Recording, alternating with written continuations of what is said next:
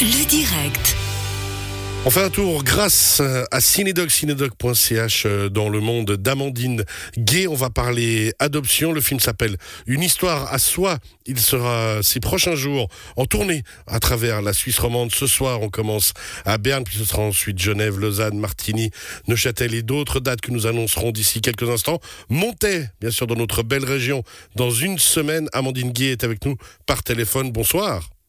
Bonsoir. Une histoire à soi, une histoire à vous aussi quand même ce film. Bah c'est sûr que euh, moi j'ai, en tout cas pour ces deux premiers euh, documentaires, euh, ce sont les, deux films que j'aurais eu besoin de voir quand j'étais adolescente, puisque je suis moi aussi une personne adoptée. Puis le premier, ouvrir la voie, c'était sur les, femmes noires. Et donc oui, c'est sûr que c'est un dialogue d'une certaine façon. Moi, je suis née sous X en France, donc je suis pas adoptée à l'international comme les participantes et participants d'une histoire à soi. Mais étant adoptée, il y a quand même beaucoup de choses dans leur parcours qui font écho au mien. Et donc c'est sûr que le questionnaire a été beaucoup informé de, ma propre expérience d'adopter. Alors justement, hein, dans ces entretiens que vous avez menés, alors face caméra, c'est pas tout à fait des entretiens justement, c'est des photos. Il y a des films de famille, il y a des images d'archives, il y a la voix des protagonistes, il y a des lettres. Justement, il y a cette voix des protagonistes pour donner quand même un volume personnel aux différentes rencontres que vous avez faites. Oui, et puis c'est vrai que bah, ce qui est intéressant aussi euh, dans le voilà dans le documentaire, dans le cinéma, c'est de pouvoir explorer des formes différentes pour chaque film. Donc le premier c'était un film de tête parlante, celui-ci c'est un film d'archives et on s'est dit est-ce qu'on peut le pousser, on va dire à sa limite? Donc effectivement il n'y a que des archives à, l'écran, donc beaucoup sont les archives de nos participants ou de leurs familles. Euh, on a aussi des archives de la télévision pour un peu croiser le discours grand public sur l'adoption avec euh, bah, le récit de vie de nos participantes. Et puis c'est vrai que à l'audio on a pas de voix off qui a été écrite en amont, c'est vraiment que leur témoignage. Et donc on a essayé de tisser comme ça un, récit choral, euh, tout en restant aussi vraiment au plus près de, leurs histoires. Mais l'idée c'était de voilà toujours naviguer un peu entre la vision générale de l'adoption, l'expérience vécue des personnes adoptées, la façon dont leurs parents se les sont représentés, et puis d'essayer de, de, voilà de donner à voir euh, quand même la diversité aussi de ce que c'est qu'être une personne adoptée à l'international, parce que voilà j'ai eu longtemps l'impression qu'il y avait comme une mono histoire et donc euh, l'idée, c'était que même si on fait un film euh, qui a son propre fil, bah, je voulais vraiment que les cinq participantes et participants existent euh, par rapport à leurs histoires. Alors justement, toutes ces histoires qu'on va découvrir dans une histoire à soi, votre film, euh, votre documentaire, elles sont, elles sont bien sûr intimes, elles sont personnelles, mais elles sont variées. Et ben vous, vous attaquez aussi le sujet de cette politique de l'adoption, parce que vous l'avez dit, vous êtes né en France sous X, mais il y a aussi bien sûr toute une politique internationale de l'adoption et qui a des côtés qui sont parfois très sombres.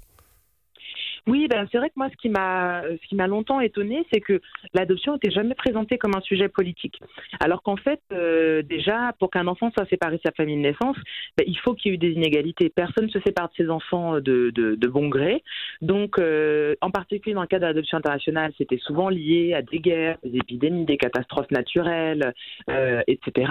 Et donc voilà, pour moi, c'est un peu l'idée de remonter le fil de l'histoire et remettre la remettre à l'endroit, puisque pendant très longtemps, il y a eu aussi un discours euh, de, l'ordre de la gratitude, que les personnes adoptées devraient être heureuses d'avoir été sorties soit de la pauvreté, soit des pays du Sud, etc.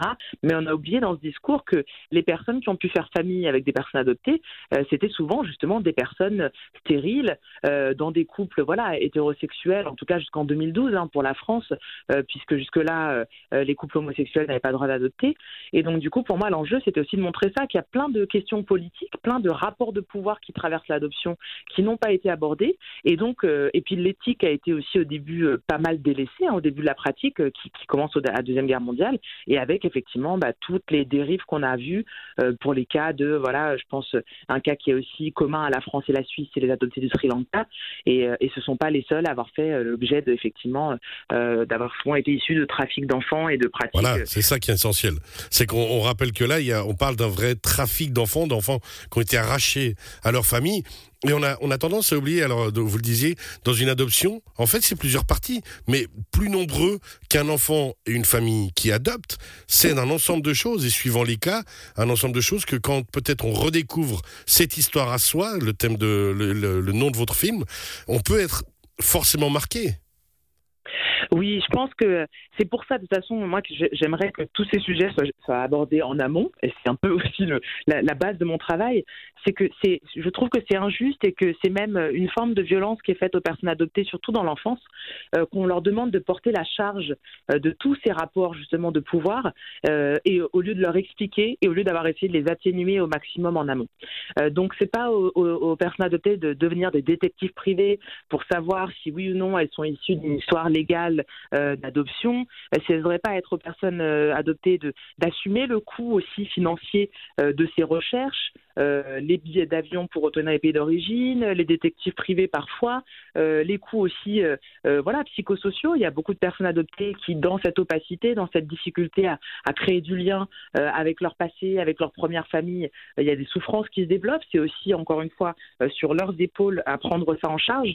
Et donc moi, c'est ça que j'aimerais voir plus adressé aussi, c'est qu'en donnant la parole aux personnes adoptées euh, qui sont aujourd'hui adultes et qui peuvent faire un retour d'expérience sur ce qui leur a manqué, sur ce qu'elles aimeraient voir changer dans la, dans la pratique, etc., ben, on puisse aider les plus jeunes. Oui, l'adoption internationale aujourd'hui est en, est en chute, mais il y a encore des personnes qui arrivent par le biais de l'adoption internationale.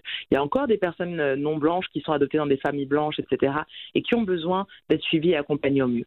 Ouais, c'est essentiel ce que vous dites là, c'est que souvent, ça a été la politique de cacher sous le tapis et euh, pose pas ces questions parce qu'on n'a pas envie d'y répondre. Puis on a l'impression que ça va être une manière de protéger la personne, alors qu'au contraire, c'est tout l'opposé qui se pose. Les recherches se font, on cherche à connaître qui, quoi, comment et pourquoi. Parce que même si c'est difficile, peut-être que ça permettra au moins de retisser un fil. Oui, et puis je pense qu'une des choses qui est importante aussi et qu'on voilà qu'on voit dans le film, c'est qu'on est encore dans des sociétés qui considèrent que la famille c'est le biologique. Et donc du coup, on demande aux personnes adoptées euh, de faire comme si elles avaient euh, seulement deux parents ou un parent s'ils ont été adoptés dans une famille monoparentale, alors que nous, on grandit toujours en sachant qu'il y a une autre famille. Même si on la connaît pas, même si on la rencontrera jamais, il y a une autre partie de notre histoire. Et pendant très longtemps, il était possible, et d'ailleurs c'est encore légalement possible de le faire en France, par exemple, de changer le prénom d'une personne qui a été adoptée à l'international, euh, peu importe son âge. Mais ça, ça devrait, devrait pas être possible parce que fait, votre prénom c'est votre identité. Moi, si à 6 ans on m'avait dit tu t'appelles plus Amandine, tu t'appelles Jenny, euh, je, enfin, je veux dire, ça, aurait créé quelque chose, une vraie rupture. C'est, Clairement. Voilà, c'est pas possible de faire ça à quelqu'un. Donc je pense que euh, se mettre à la place des enfants et repenser de façon générale déjà la place des enfants à la société, repenser la famille qui fait qu'on arrêterait de nous dire dans les cours d'école, et je sais que ça ne va pas arrêté parce que là que je suis en tournée, j'ai des parents temps qui viennent me voir en me disant qu'on continue, des enfants continuent à aller voir leurs enfants, leur disant elle est où ta vraie maman? Cette notion-là, c'est la notion de la famille qui ne peut être que biologique. Euh, pourquoi est-ce qu'il euh, y aurait des vraies et des fausses mamans? Pourquoi est-ce qu'on ne pourrait avoir que deux parents et pas trois et quatre? Et je pense que si on arrivait en tant que société euh, à élargir comme ça notre vision de ce qu'est la famille, etc., et en plus à l'élargir sur en fait la famille telle qu'elle est aujourd'hui, parce que quand les familles recomposées, les familles LGBT, etc., il y en a plus beaucoup des familles nucléaires, un papa et une maman, finalement. Nucléaire, le terme est intéressant. Non, si je peux me permettre aussi juste une, participation à l'échange qu'on fait là, c'est que sans être adopté, moi, il y a un de mes parents que j'ai jamais connu, que je connaîtrai jamais. Euh, il y a d'autres questions qui viennent se poser. Il y a des questions alors de visage. Déjà, pourquoi j'ai cette tête-là, j'ai un gros blaze Est-ce que ça vient d'un côté ou de l'autre? Bon, voilà. Mais après, il y a des questions médicales qu'on se pose. C'est qu'on va se dire, est-ce qu'il y avait des problèmes cardiaques? Est-ce qu'il y a ces choses-là? Et ça, on a envie de le savoir, ne serait-ce que par sécurité aussi, pour la génétique qu'on va transmettre. Si, mais c'est pour ça aussi que pour moi c'est important de donner la parole aux adoptés adultes parce que on parle beaucoup le bien-être, euh, l'intérêt supérieur des adoptés, etc. Et puis personne n'est venu nous voir à l'âge adulte. Je veux dire, en France, par exemple, la naissance sous le secret, ça date de la deuxième guerre mondiale. Donc la loi euh, qui euh, qui fonde ça, ça date de 1941. Il y a eu le temps de faire des études longitudinales sur les adoptés adultes. La question des antécédents médicaux, elle est elle est abordée par les, les associations de personnes adoptées en France depuis les années 70-80. et quasiment rien n'a été fait et en fait, ça, c'est pas dans l'intérêt supérieur des personnes adoptées. Euh, la santé, la curiosité, simplement. Moi, très souvent, bah on dit ah oui, pourquoi les personnes adoptées sont obsédées par leurs origines? Mais comme vous venez de le dire, mais la, généalogie n'a pas été inventée par les adoptés. Tout le monde s'intéresse. Tout le monde a des histoires de secrets de famille. Maintenant qu'il y a les, maintenant qu'il y a les tests ADN, il y a plein de gens qui découvrent qu'en fait leur père n'est pas leur père, etc. Donc je veux dire, c'est propre à l'humanité. Et moi, c'est ça qui m'intéresse aussi, c'est de partir de cas qui sont très spécifiques, comme celui des adoptés, pour voir qu'en fait, bah, dès qu'on touche aux histoires de famille aux questions d'origine, euh, aux questions de voilà de familles recomposées ou monoparentales, etc. Mais en fait, on parle de tout le monde. Exactement. On pourrait discuter encore. C'est essentiel. Tous ces thèmes que vous abordez, vous l'abordez en plus vraiment d'une manière très très spécifique. Une histoire à soi. On vous rappelle Amandine Gay. Ce soir, vous serez, vous êtes ce soir à